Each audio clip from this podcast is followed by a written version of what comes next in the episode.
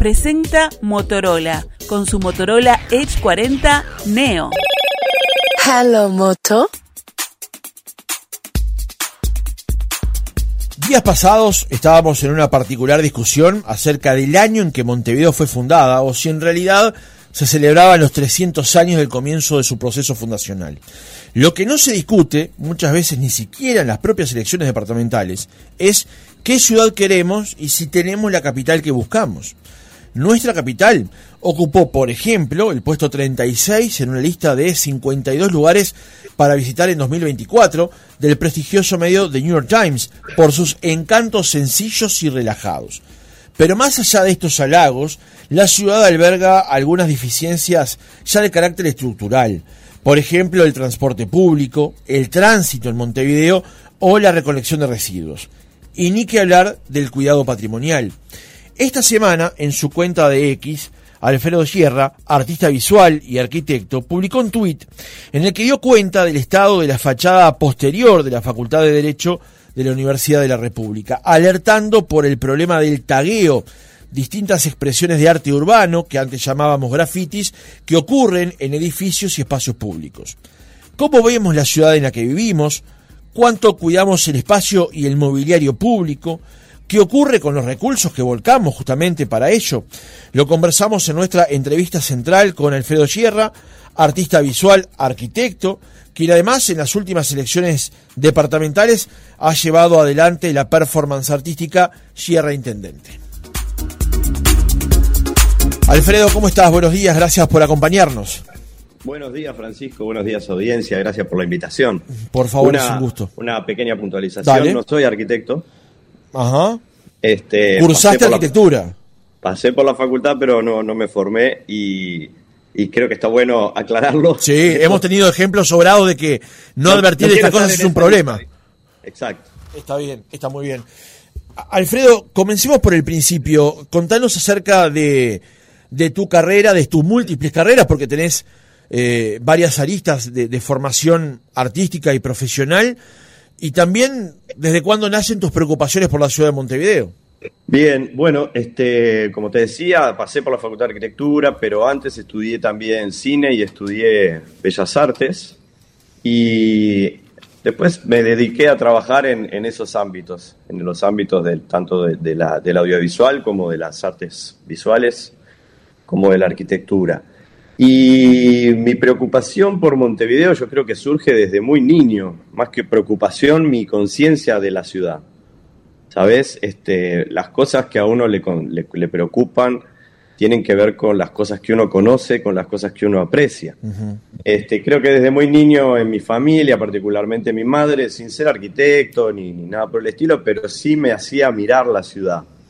El, eh, paseábamos y me mostraba. Y yo ese, ese, vamos a llamarle, ese deporte nunca lo perdí. Incluso estoy hablándote de que yo viví mi, mi adolescencia, mi juventud en los, en, en los lejanos ochentas. Este, y la verdad que la, las, las, opciones de, de, entretenimiento eran escasas, uh -huh. el dinero era más escaso todavía, así que gran parte de nuestro entretenimiento era caminar por la ciudad. Uh -huh. Caminar por la ciudad, mirar la ciudad, observar la ciudad, apreciar la ciudad. Este, y bueno, de, me, viene, me viene de ahí, nunca, nunca lo dejé de hacer. Te digo que hasta desde ese momento hasta el día de hoy yo camino por Montevideo y la miro y que, y que muchas veces es lo que es lo que me gustaría que más personas hicieran, mirarla. Yo entiendo que ahora es bastante difícil con la con, el, con la invasión de las pantallas este, que te distraen de todo, eh, mirar, mirar otra cosa que no sea el celular, pero invito a la gente a que mire para arriba. Porque también muchas veces lo que le ocurre en Montevideo es que la parte de las plantas bajas, sobre todo en el centro, Cordón, Ciudad Vieja, está muy deteriorada. Uh -huh está muy, vamos a usar una palabra que me gusta, bastardeada. Eh, y entonces, claro, si, si, uno se detiene solo en ese primer, eh, en ese primer nivel de la arquitectura, la, la, la, la, vista es bastante desoladora. Entonces lo que hay que hacer es elevar la mirada. Uh -huh. Elevar la mirada también implica una otra forma de andar por la ciudad. Este Italo Calvino, en su libro Las ciudades invisibles, él, él describe una de las ciudades que visita entra a la ciudad mirando el piso y entonces tiene una, un sentimiento particular, más, más este, de, depresivo, va mirando la, la, suciedad, las baldosas rotas, no sé qué, y después entra a la misma ciudad mirando para arriba y ve las ventanas abiertas, las cúpulas, las cortinas flotando al viento. Hay una, hay una disposición distinta, te crea una sensación distinta el hecho de alzar la mirada. Alfredo, el, en, hace unos años Martín Rodríguez, un colega de TV Ciudad, te hizo una entrevista justamente en la previa de las elecciones municipales y departamentales. Eh, y te quiero preguntar entonces, tomando como, como punto de partida una respuesta que leíste en ese reportaje, es ¿qué ves hoy vos cuando alzás la mirada y ves hacia arriba la ciudad de Montevideo? ¿Cómo la ves? Porque en ese reportaje habías dicho, por ejemplo, que la ciudad de Montevideo, por ejemplo, había ha perdido cierta audacia en sus construcciones, por ejemplo. Una característica de las que mencionaste. ¿Qué ves hoy cuando levantás la mirada en Montevideo? Sí, suscribo todo. Esa entrevista probablemente fue antes de las elecciones del 20 este, le, le, cuento a la audiencia también, aprovecho que desde el, desde el 2010, perdón, y cada vez que hay elecciones, junto a un gran equipo de, profesionales, organizamos una exposición enorme que se llama Guerra Intendente, donde invitamos a otros artistas, a colectivos de, la sociedad civil, a arquitectos, a diseñadores, para que piensen la ciudad. Y organizamos grandes exposiciones. Ahora, te iba a preguntar sobre eso, pero... pero eh, quería hacer esa... Eso lo vamos a preguntar porque creo que es todo un, mensaje en sí mismo, eso, y además cómo está compuesto, pero... Vuelvo a la pregunta, ¿qué ves cuando vos mirás Montevideo, cuando levantás la mirada hacia Montevideo? Bueno, cuando levanto la mirada veo una ciudad olvidada. Es una ciudad olvidada porque lo que lo que me, llama más la atención es como la calidad en general que tiene la ciudad de Montevideo. Y no te voy a decir solo en el centro y Ciudad Vieja, es, es, es en todos los barrios, incluso por la génesis de la ciudad. No nos olvidemos que cuando Montevideo surge en Ciudad Vieja, hay otros pueblos y otras, este, y otras villas que se empiezan a generar también, casi no a la misma vez, pero bueno, un poco tiempo después. Entonces eso es lo que causa que en Montevideo uno va hacia el norte, hacia el este, hacia el oeste, y de repente entre el centro, que es lo más antiguo, y el lugar donde va, llamémosle Colón o Carrasco, pasa por zonas más nuevas, pero llega a un lugar tan antiguo casi como, como el centro. Eso fue por la génesis. Entonces, eso te da una eh, eh, expansión de lo patrimonial, digamos, de lo valioso, de arquitectura de otras épocas, prácticamente en todos los barrios. Esa es una condición bastante única. Te digo que a mí me, gusta viajar, he vivido en otros lados, no, no, lo ves eso en otras ciudades. Por lo general, por, poner el ejemplo de las ciudades de Europa, tienen unos centros históricos muy bien conservados, muy, muy lindos, pero salís de ahí y podrían ser cualquier ciudad. Digamos que eh, no, no tienen como Montevideo, creo que Buenos Aires lo tiene un poco también, esta riqueza distribuida democráticamente, vamos a decir, por toda su superficie. El tema es que creo que hay un, gran desconocimiento y una, vamos a decir también, una carencia de herramientas, una falta de herramientas para hacerse cargo de todo eso. Eh, una persona me decía, hace un tiempo charlando sobre el tema patrimonio, patrimonio es todo lo que heredamos, pero uno no siempre quiere lo que hereda. Uno no siempre recibe en herencia lo que quisiera, ni quiere lo que recibió en herencia. Heredamos sin solución de inventario, digamos. Exacto, exacto. Y ahora que dijiste el tema inventario, una, una, una medida fundamental y que, que la ciudad va bastante lento en eso, es inventariar todo lo que hay. Inventariar, incluso para crear unas, como unas reglas generales a donde los promotores privados, a donde todas las personas pueden referirse a esa regla general de decir esto no se toca, esto se conserva, esto se restaura, esto se demuele, porque ojo, yo no, soy partidario de la ciudad que queda siempre igual, la ciudad museo no, no me interesa, no, no, es el, no es el destino de Montevideo, hay mucha cosa para sustituir, pero, pero muchas veces lo que veo es este, sustituciones que no están a la altura de lo sustituido. Digamos que lo que viene nuevo, a eso, a eso te referías vos en, la pregunta, lo que se construye nuevo está, está en un nivel eh, por debajo de lo que estamos sustituyendo. Y eso es una pena, pues eso empobrece. Yo entiendo que hay un tema acá también de la propiedad privada ¿no? y del derecho a, bueno, hacer con tu propiedad lo, lo, que te parezca, pero no es así, no es lo que te parezca. Para eso las ciudades y las sociedades se dan marcos legales para justamente preservar cosas que son de todos. Hay una, hay una, pregunta que podríamos pasarle a la audiencia también. la fachada, ¿de quién es la fachada? La fachada es, es, de uno, la fachada de su casa, pero las, las fachadas son de todos también. Las fachadas son el límite del espacio público. Estamos acostumbrados a pensar en espacio público solo como la plaza, como el parque, la rambla, pero el espacio público es todo lo que hay cuando uno atraviesa el umbral de su, de su puerta. Este, es decir, que uno ingresa en la calle en el espacio público. El espacio público, lo ideal sería que fuera de todos, pero resulta que el espacio público se está transformando en un espacio de nadie. Y cuando es de nadie no lo cuida nadie tampoco. Alfredo, eh, vos has destacado, por ejemplo, en esa entrevista, la que voy a citar un par de veces eh, durante este reportaje, por ejemplo, en la inmensidad y las características de la Rambla Sur en Montevideo, también de la construcción, por ejemplo, del Palacio Legislativo. ¿Qué le fue pasando a la ciudad y a partir de qué momento dejamos de tener esa audacia, ese término que vos utilizaste para ciertas construcciones, para transformarnos luego, como has dicho, en una ciudad olvidada? Esto estaría bueno también invitar a, un sociólogo a hablar de estas cosas, a un filósofo incluso, porque estamos entrando en el terreno de, de suponer, este, pero bueno, yo pienso en esas cosas. ¿Qué pasó entre esa sociedad que construía el Palacio Salvo, el Palacio Legislativo, el Palacio Díaz, esa sociedad que transformó la geografía de toda la costa sur de, Montevideo construyendo la Rambla, esa sociedad que era capaz de diseñar la, diagonal del Libertador. Y ahora nos, me siento, siento que somos mucho más tibios, mucho más tímidos, ¿no? Claro, este, cambió la composición de la población. No te olvides que en esos momentos, en, los, las primeras décadas del siglo XX, estábamos todavía recibiendo miles y miles de, personas inmigrantes que venían, el inmigrante tiene eso, que por eso es tan valioso que vengan inmigrantes a los países, tiene eso que tiene un empuje, dejaron todo atrás y están dispuestos a todo para construirse una nueva vida en el lugar donde están. Bueno, Imagínate miles y miles de personas llegando a un lugar y teniendo esa, esa cabeza.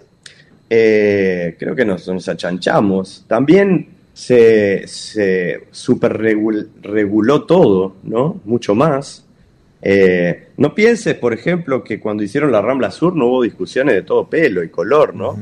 no, no, no esto no fue un proceso que se decidió, se hizo, ¿no? Esto, esto demoró, se discutió mucho, había voces en contra se pasó por arriba de un montón de patrimonio también cuando se hizo la Rambla Sur, porque eso es otra cosa interesante. El patrimonio es un concepto muy dinámico, es un concepto que hoy consideramos patrimonial cosas que en el pasado no las consideraban. ¿Sabes desde cuándo el, Palacio Salvo es patrimonial? Desde el año 96 recién. Hasta el año 96 podría haber venido alguien con plata y lo podría haber demolido si, si quería. Claro. Este, por eso digo que es dinámico. Y, el, y, el, y el concepto de patrimonio, perdón que vaya enhebrando una cosa con otra, pero este, el concepto de patrimonio también deberíamos tenerlo más presente como algo referido al futuro. Porque también está lo que estamos haciendo hoy y que va a terminar siendo el patrimonio del futuro. Sí, aquello que hacemos y aquello que dejamos de hacer también, ¿no? Y lo que, y lo que dejamos de hacer, correcto. Y, y sobre lo que hacemos, este, estamos viendo, o estoy viendo, que no hay este, ninguna intención de trascendencia en lo que se hace.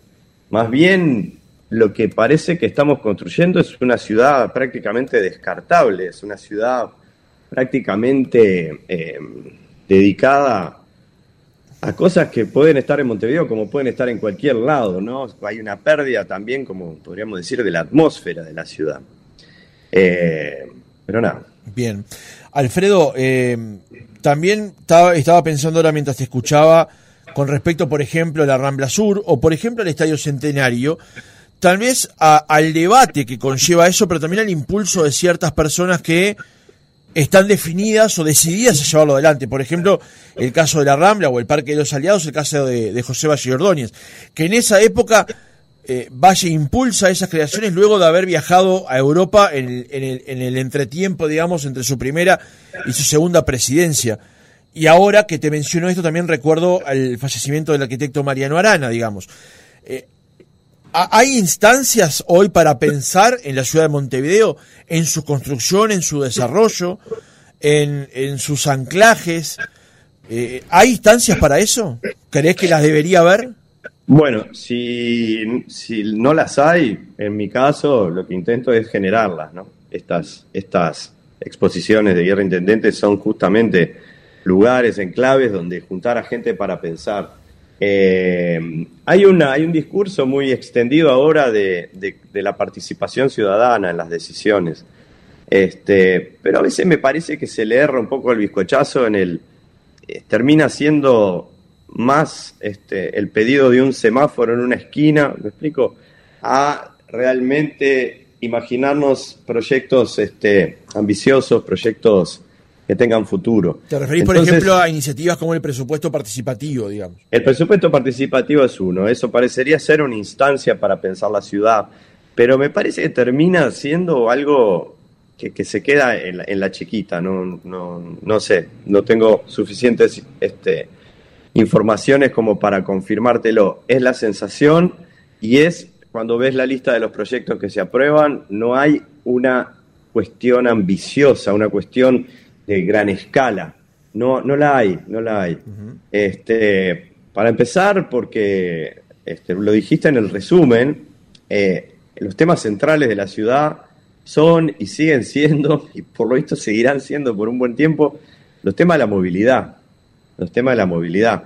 Dijiste el transporte público y, el tránsito vehicular particular. Son dos caras de la misma moneda también, porque si vos tenés un excelente transporte público, no, no salís en auto.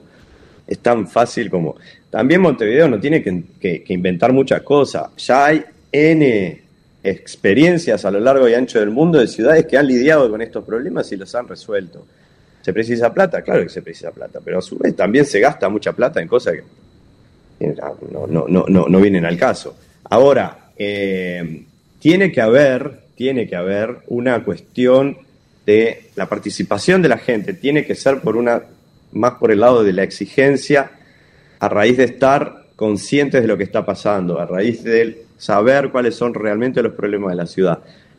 Los gobernantes no se mueven si no hay una presión, digamos, este, a fin de que lo hagan. Entonces, si vos tenés a la gente que no, no, no, no tiene muy presente cuáles son los problemas, bueno, ahí se vuelve más difícil. Eh, Alfredo, eh, no, puedo evitar hacerte esta pregunta y no quiero con ello bastardear la conversación tampoco, pero eh, conforme ha pasado el tiempo desde que se comenzó a conversar el proyecto de la famosa ciclovía hasta que ahora está en funcionamiento y además la Intendencia recientemente ha dado algunos datos con respecto a su uso, el debate ha estado permanentemente en los medios de comunicación. Eh, te lo planteo a vos, ¿cuál es tu opinión con respecto a eso? ¿Cómo ves el proyecto de la ciclovía? Eh, porque, como decíamos recién, el tema del transporte, de la movilidad en la ciudad de Montevideo resulta central. Es fundamental. A mí cualquier cosa que cree multimodalidad al transporte público, yo la aplaudo. Cualquier cosa que quite preeminencia al moverse en auto, yo la, yo la aplaudo. Creo que el problema con las ciclovías en general en Montevideo, no solo con la 18 de julio, está en la falta de interconexión de las mismas y en una falta también de educación de, de, todo, de toda la sociedad en relación al uso de esas cosas. Hubo, me, me, llamó mucho la atención a principio de año un accidente porque unas personas cruzaron en mitad de la cuadra y, y, los propios peatones atropellaron una bicicleta. Una cosa de loco, pero vos le decís eso a la gente y que no puedo cruzar por la mitad de la cuadra. Y no, no podés cruzar por la mitad de la cuadra. Lo hacemos, ¿no? Pero no se puede. Bueno, hay una. Ahí, porque también podemos ir entrando en lo del tema del tagueo, hay una, hay una ruptura del contrato social en general. Hay un problema de cómo es el uso de la ciudad. Este, de cómo se ha tergiversado el uso del espacio público. Este, algunos por necesidad extrema, como la gente que vive en situación de calle. Otros porque no hay ninguna condena al mal uso también. Va, digo esto desde el, desde el que anda en moto con el, con el caño este, haciendo ruido hasta el que pinta su, su nombre en las paredes. No hay ningún, no hay condena social, no hay, no hay condena policial, no hay condena municipal. Claro. Entonces, siga, siga, digo, es como, es complicado así. Alfredo, mencionabas más temprano el tema de tu performance artística, las que has llevado adelante junto con un grupo de trabajo destacado, el proyecto Sierra Intendente, justamente. Y ayer, buscando información para preparar el reportaje y hablando del tema movilidad, uno de los proyectos que tenían justamente en carpeta, que ustedes habían presentado, de los que hablaban, era el tren circular en Montevideo, justamente. Y estaba viendo la foto ahora, que es un proyecto del arquitecto Gabriel Terraza, que es un tren muy parecido al que se está discutiendo ahora, en, por lo menos en su, forma estética, digamos, eh, circulando por la calle Liniers, por lo que advierto, al costado del, Teatro Solí, justamente. Eh, contanos primero qué es Guerra Intendente. Bueno, Guerra Intendente es una, es una, vamos a decir, una performance artística en donde me pongo en el lugar de candidato a intendente por ningún partido y, le, y nos juntamos para darle voz a, gente que tiene mucho para darle a la ciudad, mucho para decir sobre la ciudad, como son los artistas, como son los, los cineastas, los propios arquitectos que se juntan, estudiantes, etcétera, este, y proponemos cosas para la ciudad, porque a nosotros nos parece que que los temas de la ciudad están muy absorbidos por, por el elenco político y, y, poco más. Entonces está bueno meter la visión, el punto de vista, las, las, las, fantasías, las ideas que tienen otros colectivos. ¿no?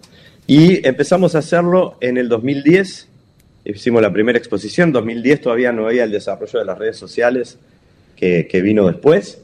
En el 2015, siempre para las elecciones lo hacemos, en el 2015 eh, ahí sí fue no solo el éxito de la exposición física en sí, sino la repercusión que tuvo a través de, los, de las redes sociales y de los medios, como, como este, y que se hizo eco y que fue muy, muy movilizador porque de alguna forma obligó al sistema político, a todos los candidatos a visitar la exposición, eso fue increíble todos visitaron la exposición. Nosotros en, el, en nuestro eslogan decíamos, este, como que podés llevarte las ideas. No, no, no, ah, te robaron la idea. No, no, llévatelas, como diciendo. Ah, no me acuerdo bien cómo, cómo era, estaba bueno. En algunos casos también te homenajearon los eslóganes, ¿no? Sí, claro. O algo muy parecido al... La ciudad que queremos, por ejemplo. La ciudad que queremos que hablaba de eso, la ciudad que queremos como el deseo, la ciudad que queremos que sea y la ciudad que queremos de, con el corazón. Este, no importa, llévenselo. La cuestión es que hagan, que se inspiren, porque a veces me da la sensación de que hay como una cortedad en, la, inspiración. pero bueno, para eso estamos los artistas también, para, para tirar la pelota bien alto. Y hicimos la, la, última, fue en el 2020, en plena pandemia, hubo una ventana de oportunidad que nos permitió inaugurar y todo, pero bueno, esa fue más bien, bien complicada, no me quiero ni acordar. Este, y ahora para el 25 seguramente hagamos otra, otra, otra performance de este tipo. Vos llegaste a, hablar con los candidatos. Algunas de las propuestas que estaban presentadas justamente por este equipo que integraban 12 personas, ¿la viste incluida en algún programa de gobierno? ¿Alguno dijo, esta me la llevo, como vos decías, tomo esta idea, pretendo llevarla a la práctica? Mira, es, eh, es difícil de, si eso ocurrió uno a uno, ¿no? Si estrictamente tomar una idea. Nuestras ideas fuerza, por ejemplo, en la de 2020, nosotros dividimos la, la, exposición en tres, en tres grandes áreas, ¿no? La periferia, el mundo de la ecología y la ciudad, y el mundo del patrimonio. Eran como nuestras, nuestras intenciones más, más fuertes. De ahí a que luego hayan tomado estrictamente un proyecto y lo hayan hecho, no, no sabría decirte, no lo creo. Pero entiendo que todas esas ideas terminan permeando en las gestiones municipales. ¿Por qué? Porque la gente empieza a, pedirlo también. Alfredo, pasemos al tema por el cual justamente te convocaba para, para el reportaje. Días pasados en tu, en tu cuenta de X publicaste una foto, que es la fachada posterior de la Facultad de Derecho de la Universidad de la República, y allí alertabas por el problema del tagueo, ¿eh? que son, según tú este, allí aclaraste, las firmas indiscriminadas en el espacio urbano, y entendés que eso está fuera de control. Planteas también que ello requiere de un diálogo con los autores y un respeto mayor por la arquitectura de Montevideo. En primer lugar, aclaremos qué es el tagueo, porque hoy cuando lo mencioné al, al arranque del programa tal vez no mucha gente eh, supo de qué estaba hablando cuando mencionaba esto. Hizo una asociación tal vez este, simplificadora con el tema del graffiti, pero ¿qué es el tagueo? Está buenísimo este, diferenciar una cosa de la otra, ¿sabes? Están los artistas urbanos, los que hacen murales, los que hacen el graffiti. El graffiti es mucho más que simplemente escribir un nombre. Yo lo llamo artistas urbanos. Hay un montón de colectivos que trabajan seriamente al respecto, que son respetuosos con la ciudad, que trabajan en muros predeterminados, que viajan por el mundo haciendo su arte, contratados por municipalidades de muchas, de muchas de muchos países. Eso, eso yo lo llamo el arte urbano, el mundo del graffiti. El tagueo es una cosa bastante más eh, paupérrima, digamos, es una cosa bastante menos artística, por no decir en absoluto artística, que es como si vos, Francisco, agarraras y empezaras a escribir Francisco en cada superficie lisa que ves cerca de tu mano. No sé, digo, te dan ganas de darle un papel al muchacho y que, y que escriba ahí. Eso es el tagueo, es firmar. Es firmar, es como marcar el territorio. Eh, yo viví en San Pablo, vi el proceso este, imparable de los tagueadores, que allá se llaman pilladores, es la pillación, y la lucha era en qué lugar más arriesgado lograban escribir su nombre. Entonces empezaron a colgarse de edificios de 20 pisos de alto y escribirlo en el piso 17, ponele eso, eso produce un ambiente tenebroso en la ciudad, porque la, verdad es que crea una sensación de mugre, de decadencia, de descuido, de vandalismo, que no ayuda en nada a la convivencia ni, a la, ni al orgullo que deberíamos tener por, por, la ciudad que habitamos. Entonces, por eso me gusta hacer como esa diferenciación. Realmente hay artistas urbanos, pero que, que, que se ven también de alguna forma lastimados por el accionar de estos otros, no les hace bien. Y estos artistas urbanos sí trabajan en, en muros especialmente cedidos o por concurso o contratados por comercios para pintar la fachada. Eso es una cosa. Galino, por ejemplo, aclaré un caso, por, para, citar un caso, por ejemplo, el que hizo en el IPA. colectivo licuado, por ejemplo.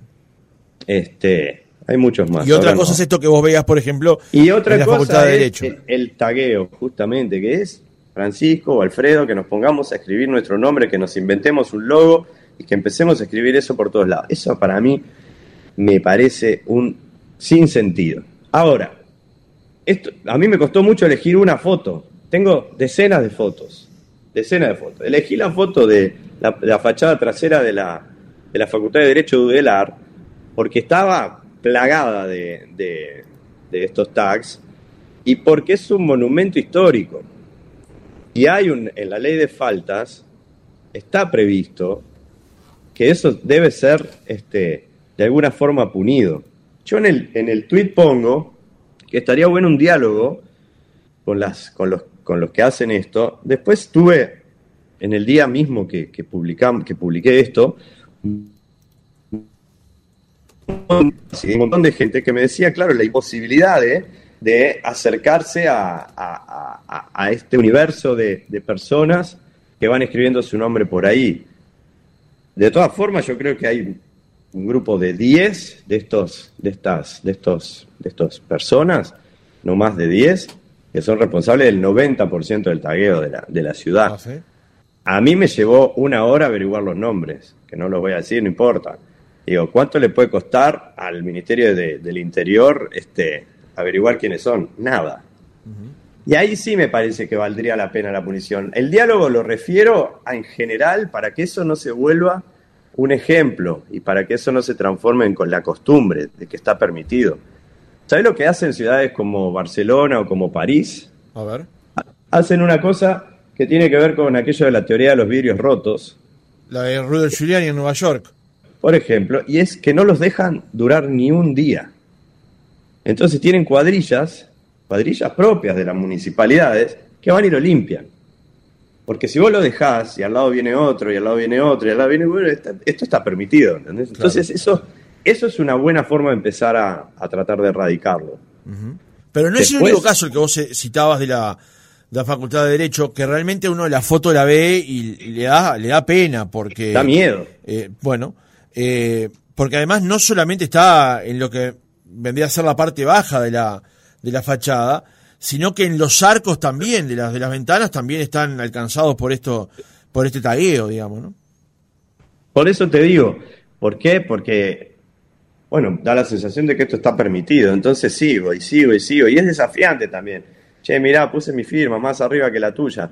Eh, las lógicas, a ver, también yo creo que hay una pulsión, vamos a decir, creativa.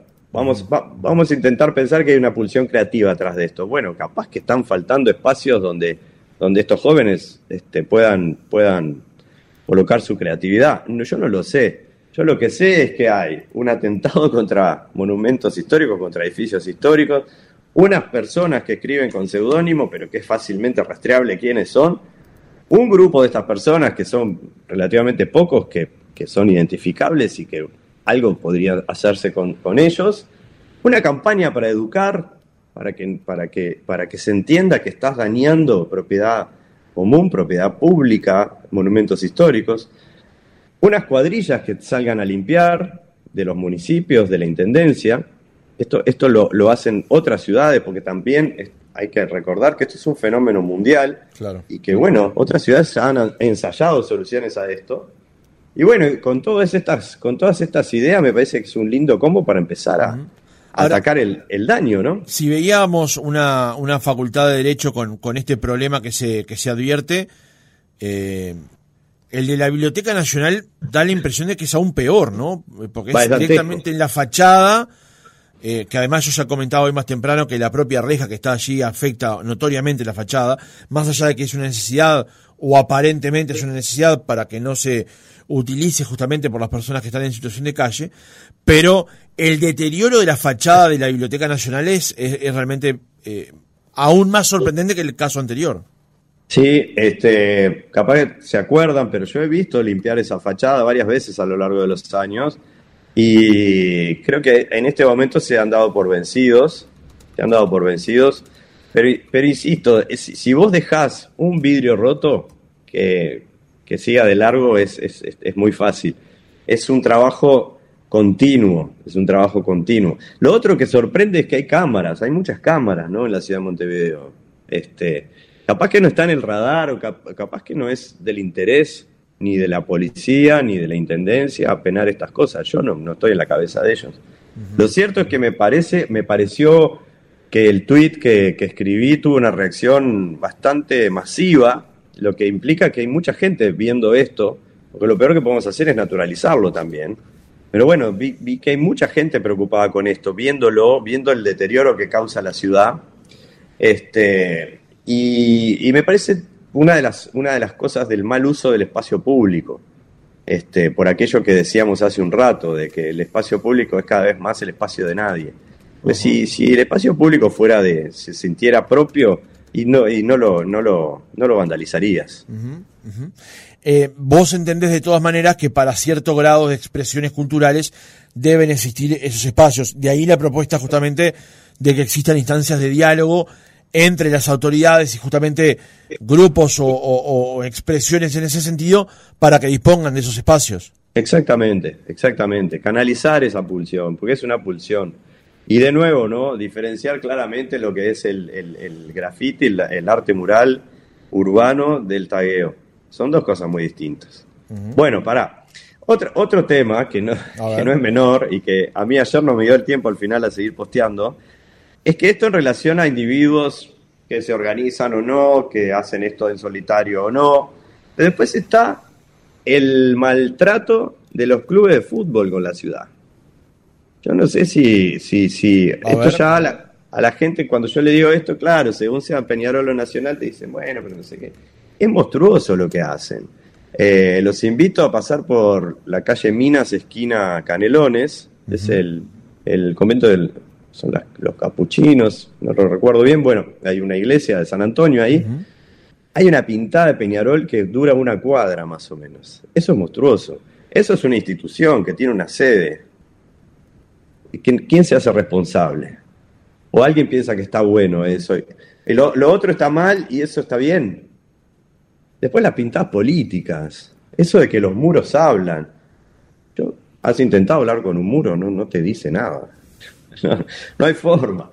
Después, eso, y eso son instituciones, son clubes de fútbol, partidos políticos, tienen sede, personería jurídica, presidentes, y van impunemente por la ciudad escribiendo las cosas que no sé a quién le interesan, ¿entendés? Te voy a decir una máxima. La arquitectura no es sustento, no es soporte de la pintura, a menos que esté en el diseño original del edificio. Si en el diseño original del edificio vos considerás que hay un mural, como en México Diego Rivera, o considerás que hay un mosaico, como en tantos edificios de depositos, que, que, una ley que está vigente que nadie respeta, de que un artista nacional haga un mosaico, un mural en la entrada de los edificios, ok, eso está dentro del diseño original.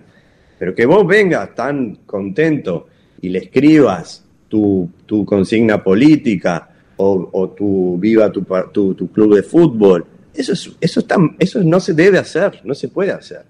Y la tercera área que estropea la ciudad de forma atroz también, pero esa es paga y esa está totalmente regulada y que estoy deseando que, que, de una vez por todas se prohíba, como han hecho tantas, tantas ciudades, son los carteles de publicidad.